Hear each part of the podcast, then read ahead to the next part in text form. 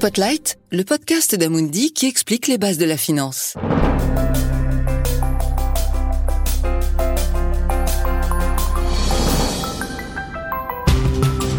Épisode 4. Considérez l'argent comme un moyen. Dans cet épisode, nous nous familiariserons avec un concept qui changera votre façon d'aborder l'argent. Considérez l'argent comme un moyen d'atteindre des objectifs personnels. Cela peut sembler banal, mais ça ne l'est pas. Percevoir l'argent de la sorte permet d'améliorer de 99% la manière dont nous le gérons. Et cela est toujours vrai. Lorsque nous dépensons de l'argent, lorsque nous l'épargnons et lorsque nous l'investissons. Nous revenons ici à la comptabilité mentale dont nous avons parlé dans le premier épisode de cette série de podcasts. Nous n'avons pas le même sentiment si l'objet de la dépense est de faire face à une urgence ou de profiter d'un moment de loisir. Et ce, même si le montant est identique. Pensez à votre propre expérience. Ce n'est pas la même chose de dépenser 500 euros pour réparer votre machine à laver qui est en panne que de dépenser la même somme pour un voyage ou un cadeau. L'un des objectifs les plus simples auxquels tout le monde peut s'identifier est celui de l'épargne. Pourquoi épargnons-nous? Les réponses les plus répandues sont pour être plus tranquille, et pour répondre à des besoins futurs. Toutefois, comme nous l'avons déjà évoqué dans les épisodes précédents, un excès d'épargne peut s'avérer contre-productif à cause de l'inflation. Et si je vous disais que le même objectif de répondre à des besoins futurs peut être atteint en investissant l'épargne que vous avez mise de côté Je veux parler ici du goal-based investing. En français, investissement basé sur les objectifs. Un autre mécanisme de base de l'économie comportementale. Il fonctionne de la manière suivante c'est le fait d'investir en poursuivant un objectif précis.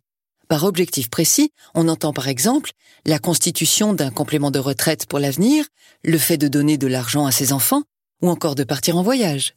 Le goal-based investing est un outil très important, car il constitue une méthode utile qui nous permet d'investir de manière plus disciplinée et plus efficace, et de conserver le style de vie que nous voulons, sans nous laisser guider par nos émotions dans nos décisions d'achat ou de vente. Vous vous souvenez de la comptabilité mentale dont nous avons parlé précédemment?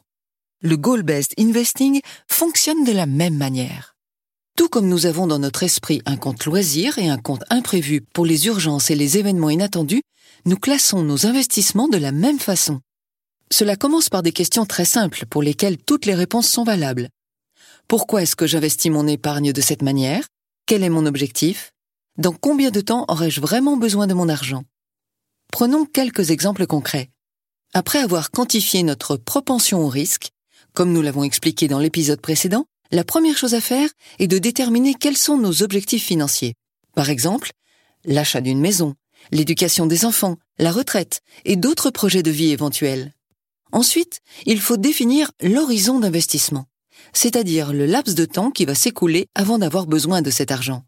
En nous posant ces questions, nous pouvons déjà nous rendre compte que l'horizon de placement que nous visons est plutôt à long terme. Et c'est précisément pour cette raison que, par exemple, le maintien d'un excès de liquidité sur notre compte courant est contre-productif pour atteindre cet objectif. Prenons quelques exemples. Imaginons que notre objectif soit d'acheter une maison ou de mettre de l'argent de côté pour nos enfants. Dans ce cas, les versements programmés sur un compte épargne sont une bonne solution. Si nous avons contracté un emprunt et que nous remboursons des échéances assorties d'intérêts, investir en parallèle dans des produits diversifiés susceptibles de générer régulièrement des revenus pourrait compenser le paiement des intérêts en question. Autre exemple, si l'objectif est de compléter le montant de notre retraite pour maintenir notre niveau de vie, il existe des placements de tout type et qui sont adaptés à tous les niveaux de propension au risque. En résumé, quel que soit l'objectif que l'on veut atteindre, il existe forcément une forme d'investissement adapté, et le fait d'avoir les idées claires sur ces objectifs nous aide dans notre choix, que l'on agisse seul ou que l'on décide de s'appuyer sur un expert.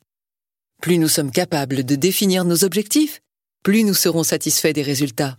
Avec Spotlight, Amundi vous éclaire sur vos finances.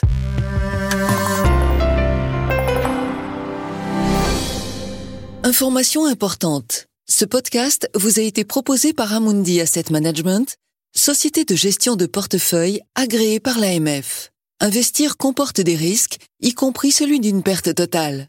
Les informations contenues dans cet enregistrement ont un caractère purement informatif. Elles sont considérées comme exactes à la date de leur émission et peuvent être modifiées à tout moment sans préavis.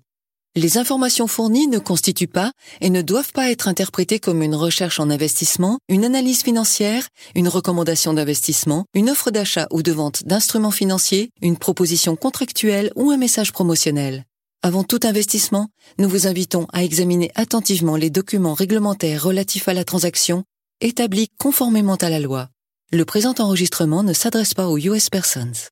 Pour plus d'informations, consultez amundi.fr.